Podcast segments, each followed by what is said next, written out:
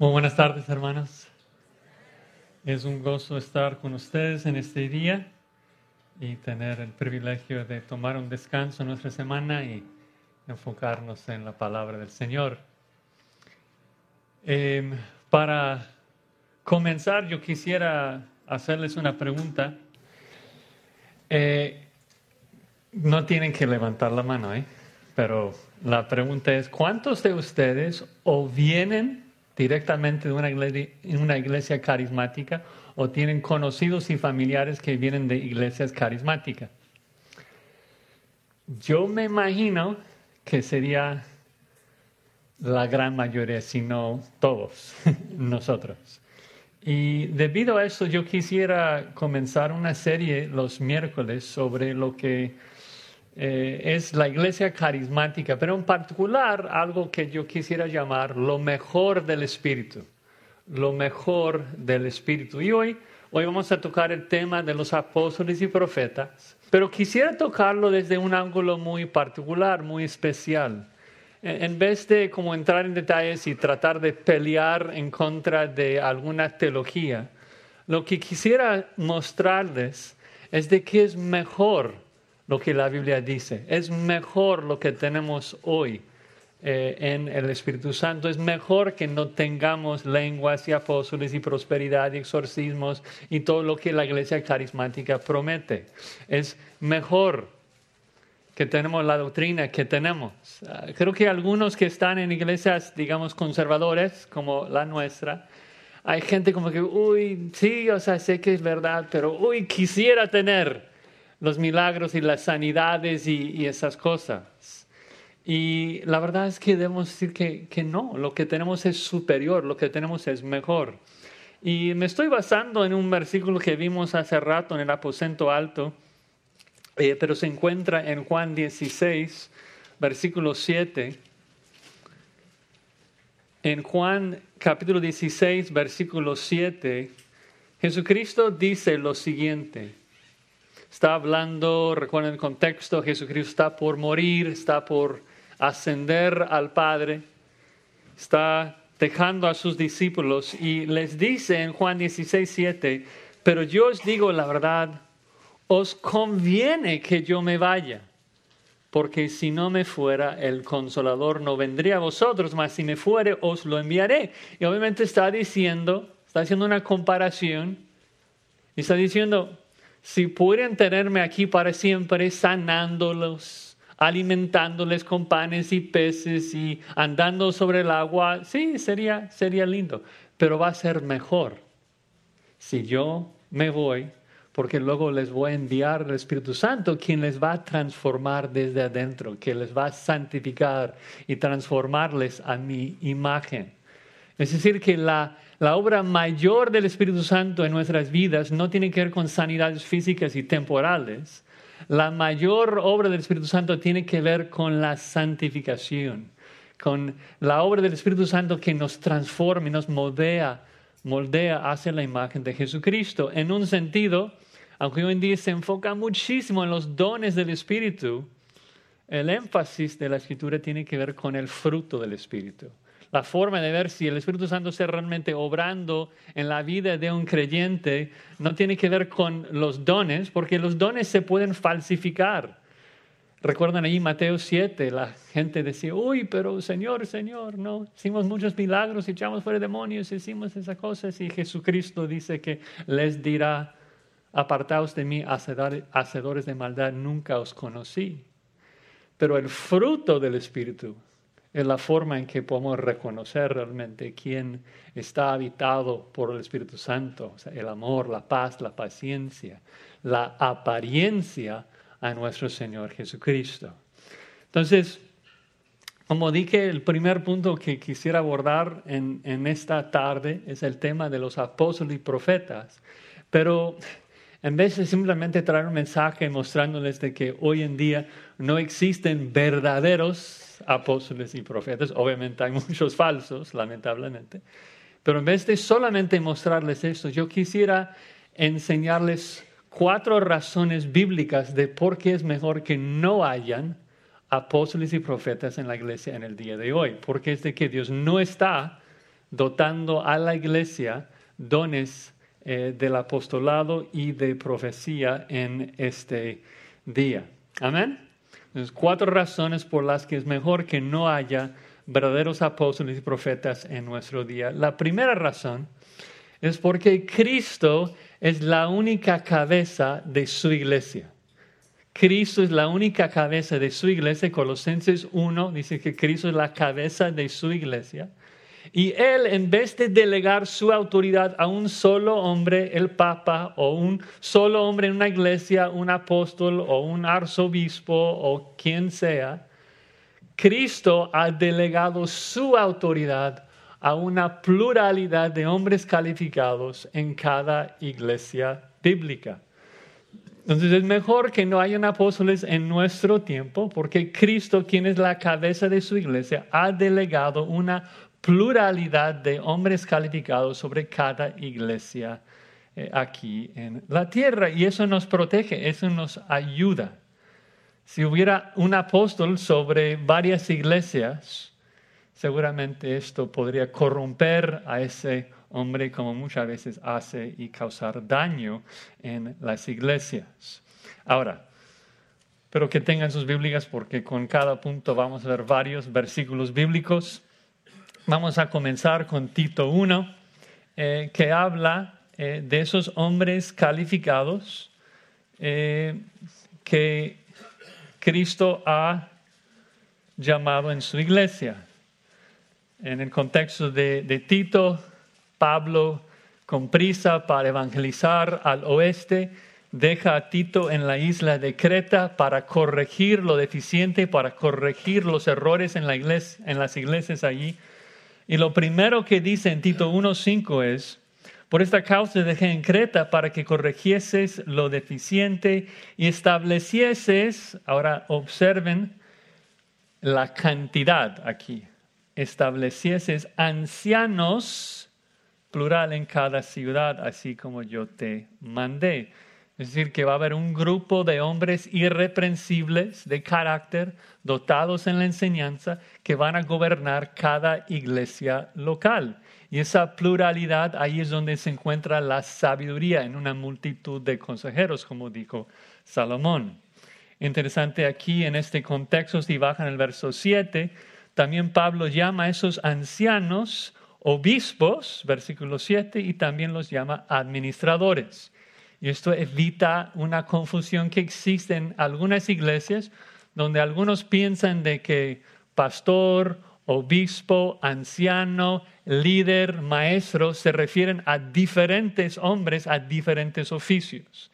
Pero en la escritura, existe un solo oficio, un hombre calificado que, que recibe eh, diferentes descripciones en el Nuevo Testamento. Eh, anciano habla de su madurez espiritual, pastor habla de su función de alimentar al, rebaño y, y cuidarlos, protegerlos. Este obispo en griego significa supervisar, líder habla de guiar. Eh, todos los términos se usan de manera intercambiable para hacer referencia a la misma persona. Si quieren, no vamos a ver todos los textos, pero si quieren apuntar algunos, en 1 Pedro 5, Pedro llama a los ancianos de la iglesia a pastorear a la grey y de supervisar, de ser obispo. También Pablo en Hechos 20, cuando está hablando a los ancianos de Éfeso, los llama a pastorear y de obispar, sería la forma de decirlo en griego, de, de supervisarlos. Entonces, el punto es simplemente esto, de que Cristo, para proteger a su iglesia, no ha delegado poder a un hombre singular ha delegado su autoridad a una pluralidad de hombres calificados y eso es mejor para nosotros. No someternos a un mero mero hombre, nos sometemos a uno solo, que es Cristo Jesús. Y cada vez que un hombre se apodera de un poder único, la Biblia lo llama un falso apóstol, un falso profeta. Y para esto, si, si me pueden acompañar a 1 Juan capítulo 2, Juan tiene unas palabras muy fuertes para el que se cree necesario para la iglesia, el que se cree indispensable para la iglesia. Estamos en 1 de Juan capítulo 2 versículo 26. Y dice, os he escrito esto sobre los que os, ¿qué? Sobre los que os engañan. Estamos hablando de engañadores. Y dice, la unción que vosotros recibisteis de Él permanece en vosotros y no tenéis necesidad. Vamos a tomar pausa allí. Si yo tuviera que, que resumir todo el movimiento carismático en una sola palabra, sería esa palabra, necesidad. Que necesitas a Cristo, necesitas al Espíritu Santo y también una segunda unción, también un segundo bautismo, también una segunda experiencia de poder. Necesitas la palabra, pero también necesitas sueños y visiones y más profecías. Es de que necesitas algo, la razón de por qué no vives una vida victoriosa en Cristo, la razón de por qué no vives en santidad es porque te falta algo que debes de buscar en nosotros, en el liderazgo de la iglesia. Falso falso. Si estás en Cristo, eres completo en Cristo. Si el Espíritu Santo mora en ti, la Trinidad mora con todo su poder en ti y tú tienes todo lo que necesitas, todos los recursos que necesitas para batallar contra el pecado y para agradar a Dios. No necesitas nada más. Entonces Juan dice, 1 de Juan 2, 27, no tenéis necesidad de que y luego en griego es enfático de que alguien singular, Reina Valera pone, nadie os enseñe. Ahora, pensemos un poco en lo que Juan está diciendo. Obviamente Juan no está en contra de maestros, él está enseñándoles cuando lo escribe. Eh, Pablo nos dice en Efesios 4 de que Dios ha dotado, ha regalado maestros a su iglesia. Lo que está diciendo aquí es de que ustedes, o sea, nosotros no tenemos necesidad de que nadie en particular, de que alguien en particular nos enseñe. ¿Por qué? Porque tenemos la Biblia y el autor de la Biblia que mora en nosotros. Tenemos la unción del Santo. Entonces, si alguien se pone en ese púlpito y nos dice, necesitas la Biblia y mis profecías, necesitas a, a Cristo y mis visiones, ¿Cómo llamamos a ese tipo? Un falso. Un falso. El que pretende estar por encima de la escritura, el que pretende estar por encima del rol de un pastor maestro que eh, está en un grupo de otros pastores maestros. Eh, pues esto no, no vale. El, el, pastor calificado es el que siempre está exhortando a la congregación a no creer algo por, porque yo lo haya dicho, sino de ir a la escritura y verificarlo. Sé como la gente de Berea, busca tus Biblias, escudriña la escritura para verificar que lo que les estoy diciendo es verdad. Entonces, la primera razón de por qué es mejor que no hayan apóstoles en la iglesia hoy que gozan de una autoridad superior pues es porque es mejor que Cristo, que es la cabeza de la iglesia, delegue su autoridad a una pluralidad de hombres calificados que puedan proteger a la iglesia de hombres malos que tristemente se levantan para aprovechar aprovecharse de la iglesia. Pablo dice en Hechos, Hechos 20 que lamentablemente los falsos surgen de dónde? Surgen desde dentro de los ancianos mismos de una iglesia. Es por eso que es necesario que hayan varios para proteger al rebaño. Amén. Segunda razón.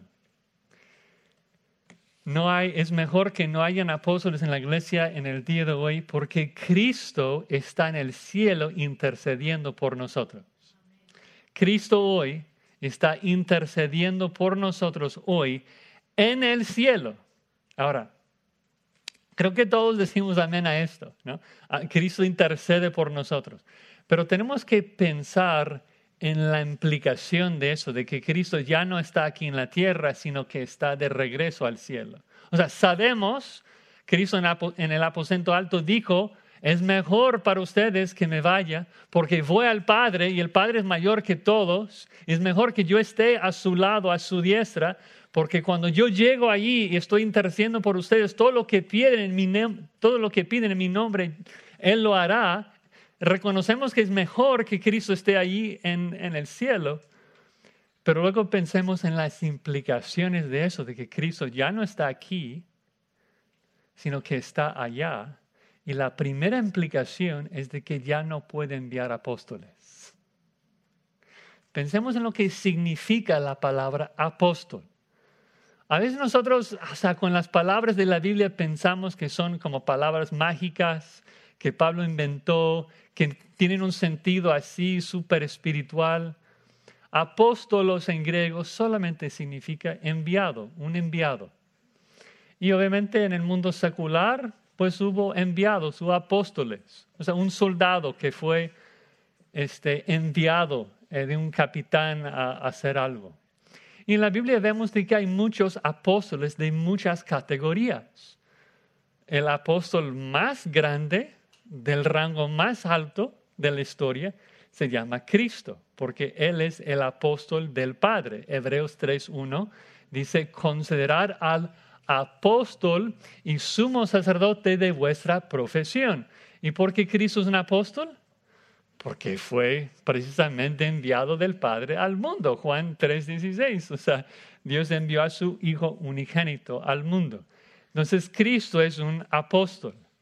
Tenemos varios otros apóstoles de, otras clases. Epafrodito fue eh, apostolado, fue enviado ese de parte de la iglesia en Filipos para servir a Pablo. Eh, vemos en el libro de Hechos de que Bernabé es llamado apóstol. Eh, porque es un apóstol de la misma clase que apóstol de, Pablo y Pedro?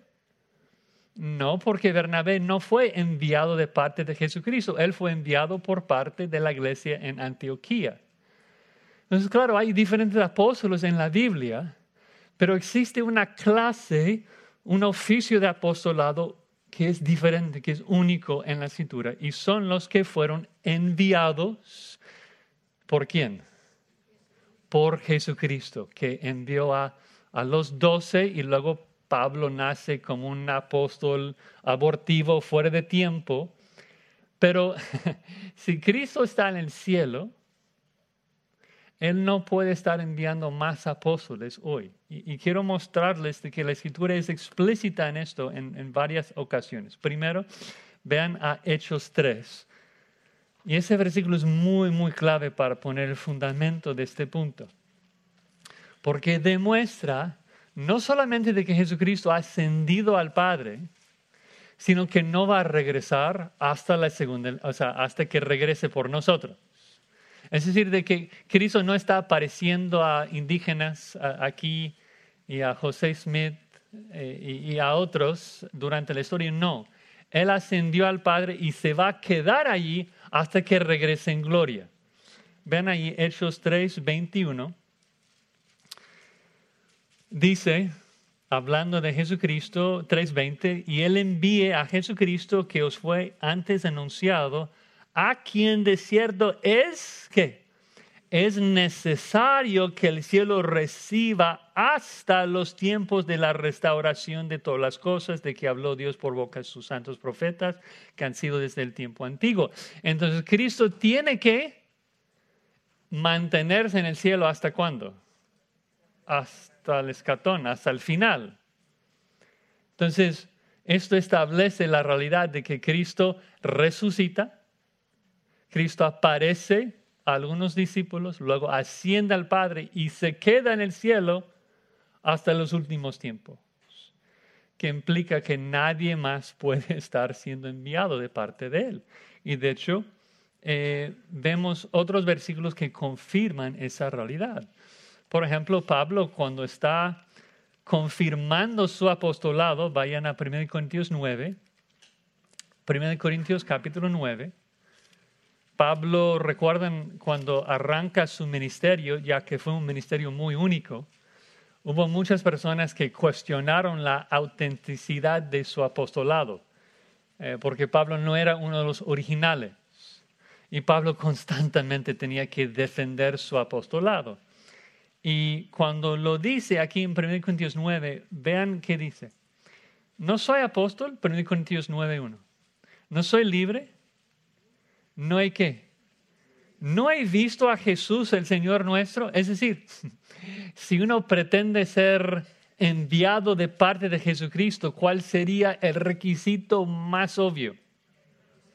Pues haberle visto después de su resurrección. Si un apóstol fue enviado para dar testimonio de la resurrección de Jesucristo, primer requisito, verlo resucitado para poder ser enviado directamente de parte de Jesucristo. ¿Cuál es el problema de los supuestos apóstoles en el día de hoy?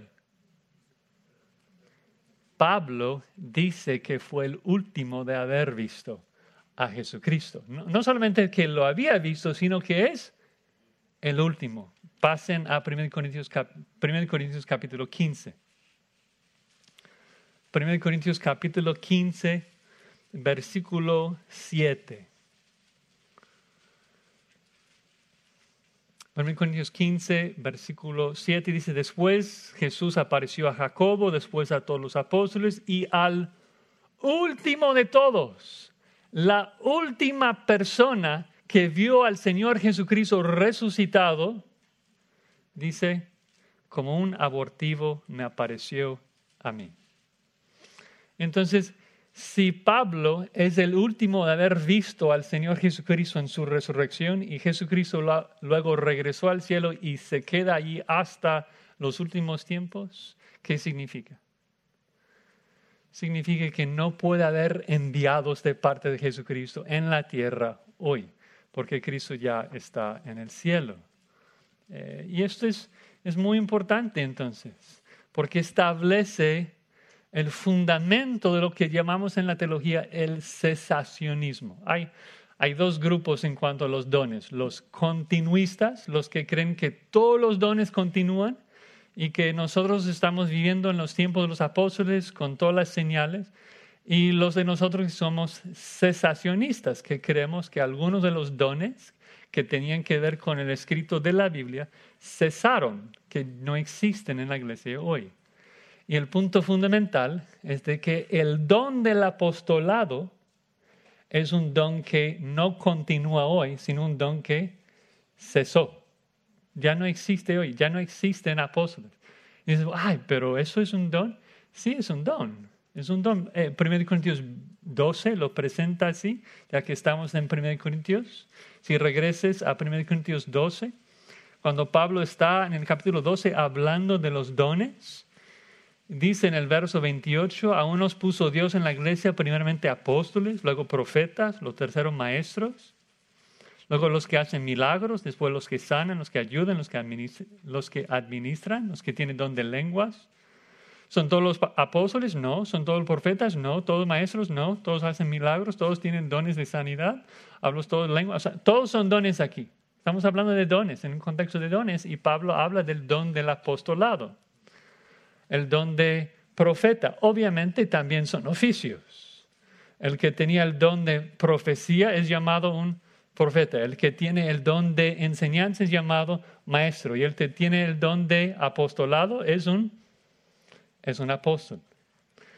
No hay apóstoles en la iglesia hoy, no hay dones de apostolado, así que por lo menos uno de los dones que hubo en el primer siglo no existe hoy y no puede existir hoy. ¿Por qué no?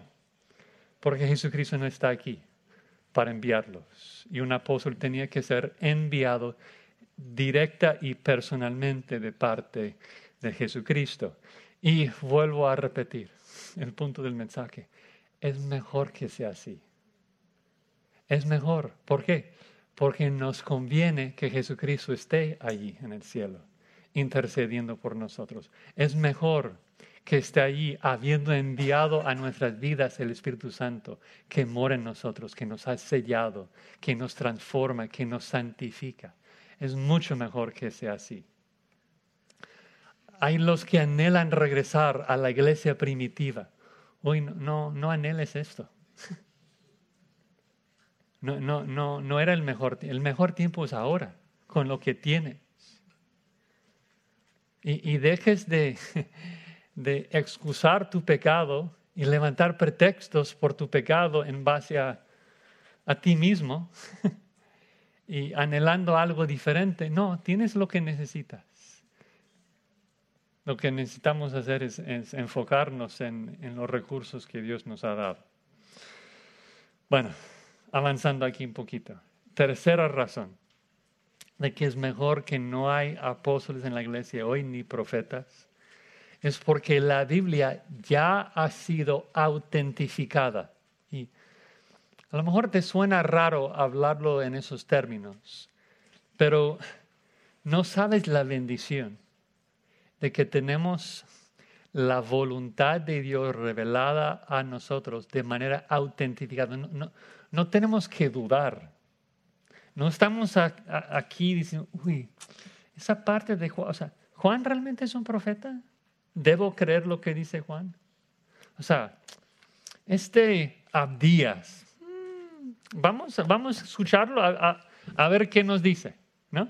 Luego vamos a ver si, si realmente ocurre Luego vamos a ver si concuerda con el resto de la escritura y, vamos a evaluar. Y si concuerda, si, si, vive una vida santa, entonces a lo mejor aceptamos lo que él dice, pero no antes. Porque recuerdas, o sea, los que vivían en los tiempos de los profetas no podrían simplemente tragar todo lo que los profetas le estaban diciendo. Tenían que ejercer discernimiento. ¿Sí o no? Sí, o sea, Pablo dice, Juan dice, o sea, hay que tener discernimiento de los espíritus, ¿no? hay, que prestar atención. Cuando nosotros leemos Romanos, no estamos ahí, uy, mm, no estoy seguro de ese capítulo 10. O sea, nosotros podemos sentarnos aquí con este libro y disfrutarlo sin filtro, sin cuestionar lo que dice. ¿Por qué? Porque por medio de lo que Jesucristo hizo con sus apóstoles, la palabra de Dios quedó totalmente confirmada, totalmente autentificada. Es la palabra profética, como dice Pedro en 2 Pedro 1.19, la palabra profética más que, más segura. Siempre estás seguro cuando lees este libro. Y eso es una bendición, es un regalo que a lo mejor no percibimos cuando nos comparamos con la gente del primer siglo, cuando nos comparamos con la gente que vivía en tiempos de la Biblia, que, que se levantaron igual que hoy, se levantaron muchos profetas. ¿Y cómo sabemos si Isaías es uno de los buenos? O sea, nosotros nos parece ridículo hacer la pregunta, porque sabemos que Isaías sí, sí es uno de los buenos. Pero en el tiempo de Isaías hay miles de profetas. ¿Y cómo sabes a quién debes de creer? Era más difícil. Para nosotros ya no tenemos esa dificultad. ¿Por qué? Porque este libro ha sido confirmado, ha sido autentificado. Y, y, el punto es de que ya no hay necesidad de más autentificación, porque es un, un trabajo ya hecho. Ahora, vayan a 2 de Corintios 12, 12, que nos explica con palabras muy sencillas de por qué existían ciertos dones de autentificación, los milagros, las sanidades.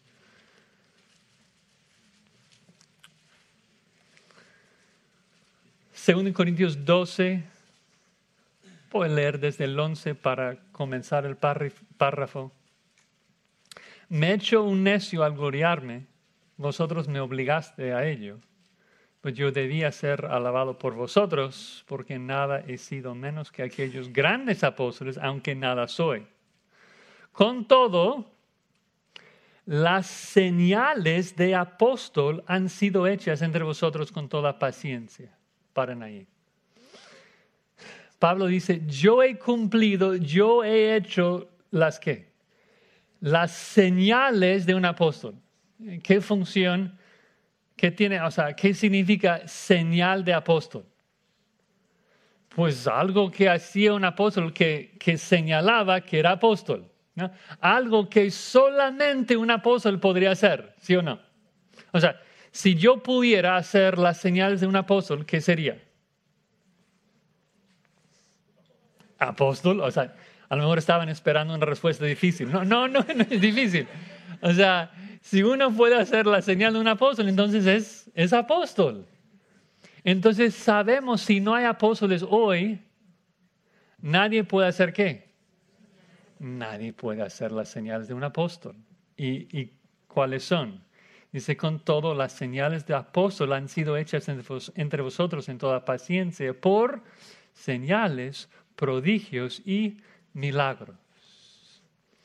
Es decir, ¿cuál es la función? ¿Cuál era la función de los milagros, de los prodigios y de las señales?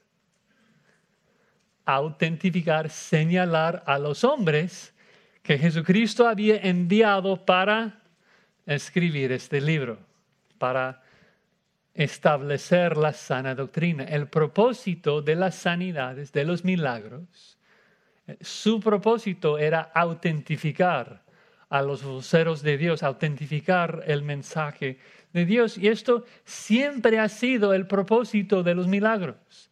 Desde el, comienzo de la historia. No ha habido muchos milagros. En, más de seis mil años de historia, tenemos un par de cientos de años en Moisés y Josué donde hubo milagros, Elías, Eliseo, Jesucristo, sus, sus apóstoles, cuando las reglas se cambian. Y cada vez, o sea, Dios es explícito de por qué estaba haciendo los milagros en Éxodo 19, antes de dar los diez mandamientos que estamos estudiando con hermano Luis. Dios dice a Moisés, estoy haciendo los milagros para qué? Para que el pueblo te crea para siempre. Éxodo 19, 9. Eh, es decir, de que la gente si tenía dudas de si debían creer a Moisés o no, la gente que cuestionaba la autoridad de Moisés, la autoridad de sus palabras, la gente que decía, uy, ¿en verdad esos diez mandamientos son de Dios? No estoy seguro, Moisés. O sea, ¿qué pasaba a la gente que cuestionaba a Moisés? Pues la tierra les comía que daba lepra. O sea, Dios estaba haciendo milagros extraordinarios por medio de Moisés. ¿Por qué? Para autentificar las, o sea, las palabras que él escribió, o sea, la ley de Dios. Es lo, es lo mismo que vemos en el Nuevo Testamento. Pedro dice en Pentecostés, ahora de este momento en adelante, ustedes tienen que creer en el nombre de Jesús o van al infierno. Y la gente, oye, pero ¿por qué creer a Pedro? ¿Y por qué? Porque la gente estaba siendo sanada en su sombra. Porque estaba levantando a muertos. Y Pablo dice, ahora los gentiles pueden llegar a la salvación sin la circuncisión. Oye, pero ¿en verdad? Sí, la gente estaba llevando los delantales y, y trapos de su cuerpo, estaban siendo sanados. Alguien comienza a discutir con con Pablo, Bar Jesús, ¿recuerdan? Y Pablo lo hace ciego. O sea, claro que hay gente hoy en día que, que dice que hace milagros, pero cualquier niño que lee la Biblia puede reconocer que no son como los milagros de la Biblia, de, dividir el mar, de parar el sol en el cielo, de levantar muertos. O sea, no milagros así, Dios estaba haciendo milagros así para autentificar las palabras de este libro para que nosotros pudiéramos levantarnos por la mañana y abrir este libro en paz, simplemente disfrutarlo, escuchar la voz de Dios. Un último versículo, Hebreos 2, que nos habla claramente del propósito de los milagros. Hebreos 2, versículos 3 y 4. Dice, ¿cómo escaparemos nosotros si descuidamos una salvación tan grande, la cual, habiendo sido anunciada primeramente por el Señor, nos fue confirmada por los que oyeron? Para seguirlo es un poco complejo. El autor de Hebreos es a veces muy conciso, muy preciso. Hay tres grupos ahí. El Señor, el Señor anunció el Evangelio a los que le oyeron y los que oyeron hicieron milagros que confirmó el mensaje a, una, a, un tercer grupo. Vean el versículo 4. Testificando Dios juntamente con ellos, los que oyeron, con señales, prodigios y diversos milagros y repartimientos del Espíritu Santo según su voluntad. Entonces, nuevamente, el Señor anuncia el Evangelio a los que le oyeron directamente, los que oyen a Jesucristo directamente, los llamamos apóstoles. Y luego los que oyeron a los apóstoles también vieron los milagros que ellos hacían. Vamos a leerlo, leerlo de nuevo para que lo vean. Mitad del versículo 3. La cual, la salvación, fue anunciada primeramente por el Señor es Cristo y a nosotros nos fue confirmada por quienes. Por los que oyeron. ¿Quiénes son los que oyeron nuevamente? Los apóstoles, los que vivían con Jesucristo, testificando Dios juntamente con ellos. ¿Quiénes son los ellos? Los que oyeron con señales y prodigios y milagros. Entonces, ¿el autor de Hebreos hacía milagros? No. Él dice de que Dios testificó con los milagros por los que oyeron. ¿Sí? Nos fue a nosotros, nos fue confirmado por los que oyeron, los que estaban allí. Y Dios testificaba con, es decir, que los que oyeron estaban anunciando el Evangelio y simultáneamente Dios estaba testificando con ellos por medio de milagros. Y el autor de Dios, nosotros lo recibimos así. Nosotros escuchamos a los apóstoles diciendo las palabras de Dios y cuando las escuchamos, Dios también estaba testificando de la veracidad de su mensaje con los milagros. Entonces, ¿cuál es el propósito de los milagros? Dios estaba dando testimonio, Dios estaba confirmando el mensaje de su palabra, pero vuelvo a lo mismo. ¿Esto ya es necesario? ¿Es necesario que Dios confirme alguna revelación? ¿Es, Dios que, ¿Es necesario que Dios confirme una profecía? No si la Biblia está completa. Si la, si la Biblia es incompleta, entonces Dios tendría que confirmar y testificar y verificar a autentificar a otros mensajeros. Pero si el canon está cerrado, si la Biblia es todo lo que necesitamos para la vida y la piedad, entonces ya no existe la necesidad de autentificar a más mensajeros. Y nuevamente es mejor que sea así, porque significa que tenemos un libro suficiente y ya autentificado sin la necesidad de discernirla. Recuerden que aún en tiempos del Nuevo Testamento, cuando Pablo, por ejemplo, escribe Primera Tesalonicenses, él les exhorta examinad todo, retener lo bueno y absteneos de toda especie de, de mal. ¿Por qué? Porque en el primer siglo cada quien podría pararse en el púlpito de la iglesia y comenzar a profetizar. Yo soy un profeta, ok. Danos el mensaje y comienza a decir cualquier mensaje de prosperidad, de mentira, negando la deidad de Dios, de, Jesucristo, lo que sea. entonces tenían que examinar y solamente retener lo bueno. Nosotros tenemos esa tarea cuando un pastor predica, de discernir y filtrar y solamente retener lo bueno. Pero con la escritura no hay necesidad de discernimiento. Es un libro ya confirmado, es la palabra profética más segura.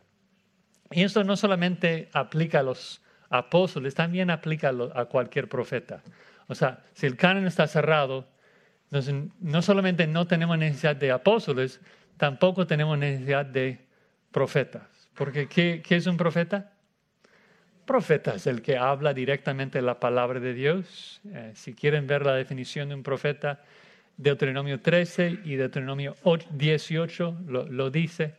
Un profeta es, es, el que puede decir, así ha dicho Jehová, así ha dicho el Señor, y luego cita.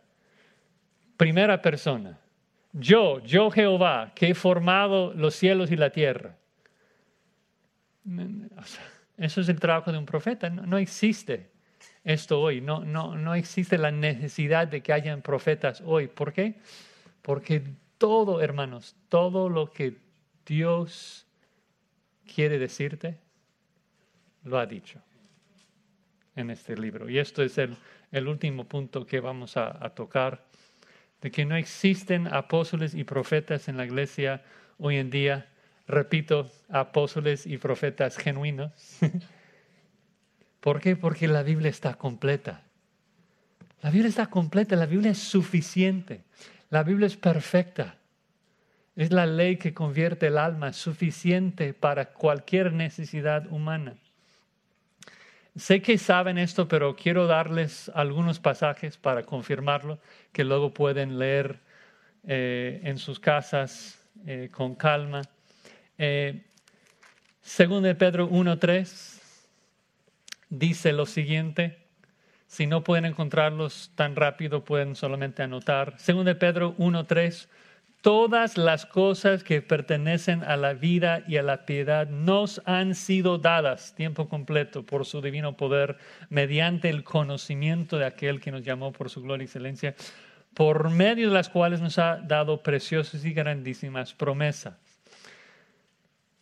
Palabra clave ahí es todas. todas las cosas que pertenecen a tu vida y a tu piedad, no, no es de que Dios te la vas a dar Dios ya te las dio. Dice, todas las cosas nos han sido dadas. Judas, un poquito más adelante, el penúltimo libro de la Biblia, en Judas, versículo 3, amados por la gran solicitud que tenía que escribiros acerca de nuestra común salvación, me ha sido necesario escribiros exhortándoos que contendéis ardientemente por la fe que ¿Está siendo dada a los santos? ¿Estará dada? ¿Será dada a los santos? No. La fe, la doctrina que ha sido una vez dada a los santos. Según de Timoteo, otro texto clave que habla de la suficiencia de las escrituras. Segunda de Timoteo, capítulo 3, versículo 15 versículos que conocemos bien, no siempre las usamos para esto, pero son útiles para esto. Según Timoteo 3, 15, desde la niñez has sabido las sagradas escrituras, las cuales literalmente son capaces, son poderosas para hacerte sabio para la salvación. Es decir, que la escritura y solamente la escritura es capaz de salvarnos, es por la palabra dice Pedro, que nacemos de nuevo. Luego, versículo 16, toda la escritura es inspirada, hablada por Dios y útil para enseñar, redarguir, corregir, para instruir en justicia, a fin de que el hombre de Dios sea perfecto, totalmente, enteramente preparado para toda buena obra, tan explícito. ¿Quieres hacer una buena obra? ¿Quieres andar en las buenas obras que Dios ha preparado de antemano para que para que anduviésemos en ella? ¿Hay algo bueno que quieres hacer? Este libro es lo que te va a hacer enteramente preparado para cualquier obra, para cualquier cosa que quieres hacer para agradar a Dios, tanto en la salvación como en la santificación. Este libro es capaz, es suficiente, está completo, no, no le falta nada un pastor que tenga un sueño, no importa su sueño. Un apóstol que tenga una visión, no importa su visión, no lo necesitas. Lo que necesitamos está aquí, solo versículo más, Hebreos.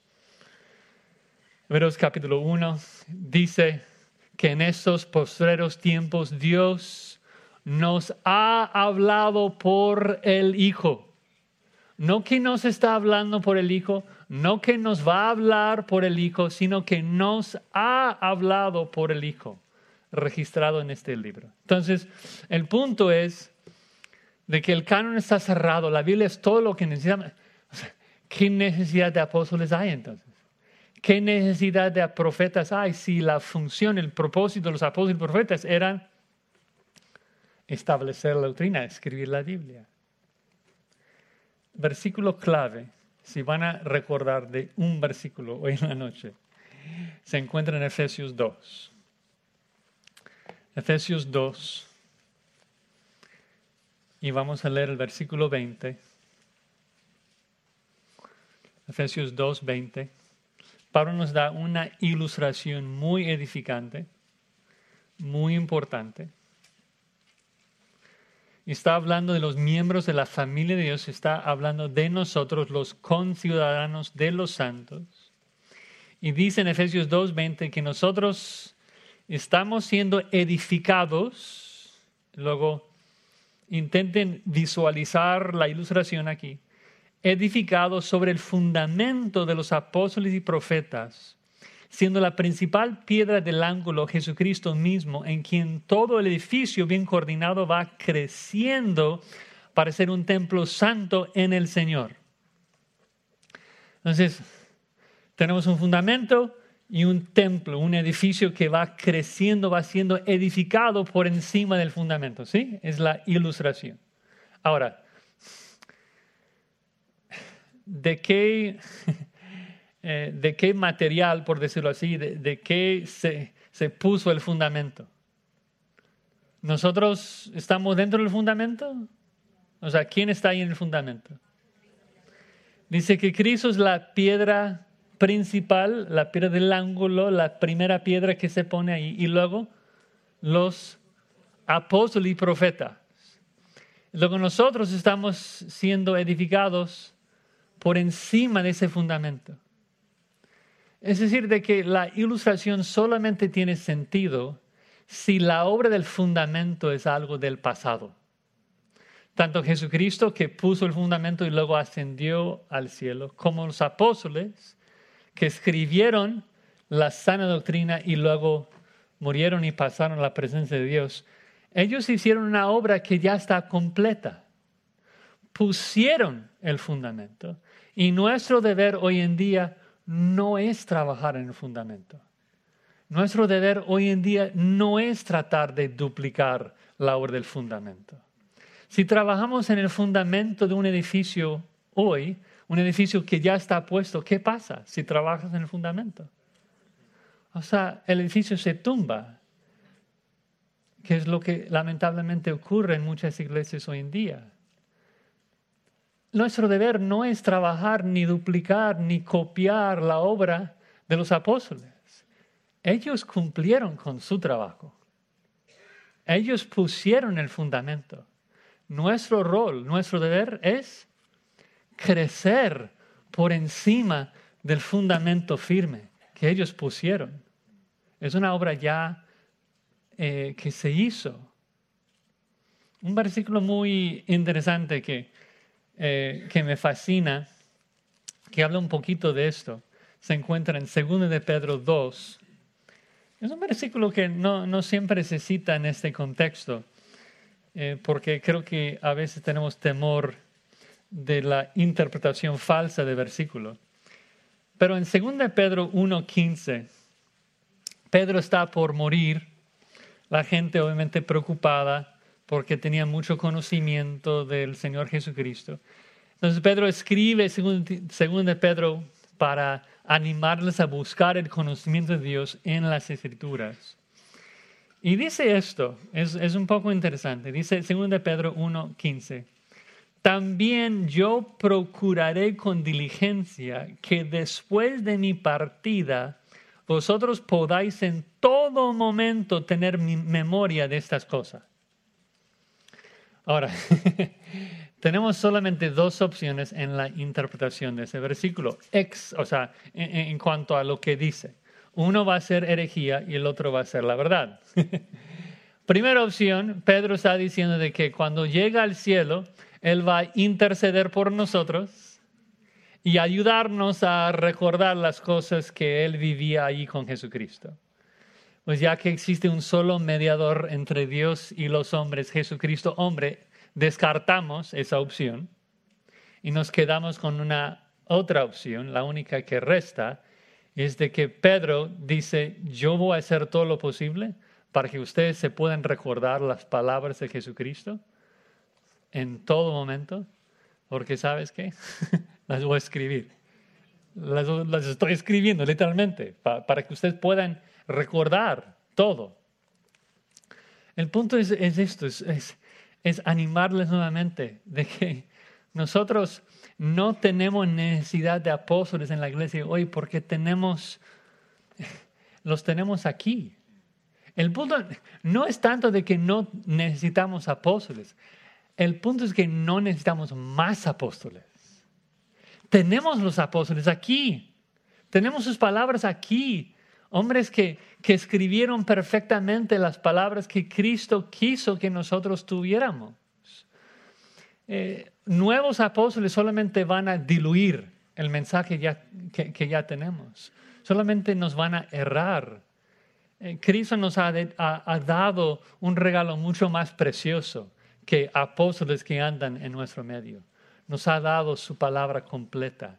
Nos ha revelado su voluntad perfecta. Así que mi, mi, mi temor para, para concluir en esta noche es de que si, si andamos corriendo tras todo lo nuevo, nuevas profecías, apóstoles, más de que esto obviamente es erróneo, el problema principal es de que vamos a distraernos de lo que es prioritario. Vamos a distraernos de lo que realmente nos santifica. Si tú andas peleando por cosas que realmente no te ayudan, no vas, a, no vas a avanzar en la vida cristiana. Pablo habla de eso en Colosenses 2, de que el legalismo, el duro trato del cuerpo y, y la humana sabiduría tiene cierto valor de sabiduría, pero no tiene valor alguno contra los apetitos de la carne. Si tú quieres matar a tu carne y buscar la santidad, si tú quieres parecer cada día más a Jesucristo, ser más misericordioso, más justo, más lleno de gracia, más lleno de esperanza, de amor, de todas las perfecciones de Jesucristo, hay una sola herramienta, un solo recurso que nos santifica. La razón que Jesucristo murió y resucitó para darnos su Espíritu Santo, para transformarnos, para santificarnos. ¿Y cómo es que el Espíritu Santo nos santifica? Juan 17, 17. Santifícalos por tu verdad. Tu palabra es verdad. Entonces no andemos buscando milagros físicos, sanidades físicas, cosas que, que no son malas necesariamente. Pero ¿qué, qué ¿Qué si te mueres y luego alguien te resucita? Solamente vas a tener que morir de nuevo. Lo que necesitas es algo mayor. Lo que necesitas es, ser nuevo. O sea, e-, es ser transformado a la imagen de Jesucristo por toda la eternidad. No necesitas algo temporal, necesitas algo eterno, algo que el Espíritu Santo trabaja en ti por medio de su palabra, una obra que recibes gracias a la obra terminada de Cristo por medio de sus apóstoles. No necesitamos más. Somos suficientes en Cristo. Con el Espíritu Santo somos suficientes. Prometo, último, versículo. Es que, que viene en mi mente constantemente, pero Colosenses 2, es el, texto clásico para hablar de nuestra suficiencia en Cristo. Colosenses 2, otra vez en el contexto de los falsos, Colosenses 2, 8. Mirad que nadie os engañe por medio de filosofías y huecas sutilezas, según las tradiciones de los hombres, conforme los rudimentos del mundo, y no según Cristo. Cristo es todo lo que necesitamos. Vean versículo 9. Porque en Él habita corporalmente toda la plenitud de la deidad. Luego versículo 10, y vosotros estáis completos en él. Y es, un, es, un más, es aún más fuerte en griego que un juego de palabras, que el, La palabra en el versículo 9, plenitud de la deidad, es la misma palabra completos en el, en el versículo 10. Toda la plenitud de la deidad habita corporalmente en Cristo y vosotros estáis plenos, o sea, plenamente capacitados por Cristo que habita en nosotros por medio del Espíritu Santo. El que quiere engañarte diciéndote que necesitas ser bautizado en el nombre de Jesús, que necesitas una segunda unción, tú les dices tranquilamente, no. Yo tengo a Cristo, su Espíritu Santo mora en mí yo tengo todos los recursos que necesito para batallar contra mi carne y para vivir de manera que agrada a Dios. Si no lo hago es mi culpa y pido perdón, lo confieso. Pero no, mi problema no, no tiene que ver con falta de recursos. Mi pecado no tiene que ver con que, uy, Dios no me ha dado lo que necesito. Yo, Dios me ha dado todo. El único culpable si no lo hago soy yo. No, andemos echando la culpa a Satanás, a, los demonios, a la falta de recursos. Debemos invertir todo nuestro tiempo en el estudio de la palabra, dando gracias a Cristo de que nos santifica por medio de su Espíritu. Amén. Vamos a orar. Señor, damos gracias de que tú regalaste apóstoles y profetas a nosotros que son un fuerte y firme fundamento para nosotros. Una palabra profética tan segura, tan perfecta, en la cual podamos descansar y confiar. Perdónanos, Señor, que tantas veces andamos buscando ayuda en otros sitios, acudiendo a otras herramientas, cuando tú nos has dado todo Gracias, Señor, por Cristo, su muerte su resurrección. Gracias por su ascensión, que hoy intercede por nosotros a tu diestra. Gracias por tu Espíritu, que nos cambia, que nos transforma. Ayúdanos a aprovecharnos de todos tus regalos y andar de manera que te agrada a ti. Realmente andar en tu espíritu, de ser llenos por tu Espíritu y así agradarte en todo. En el nombre de Cristo oramos. Amén.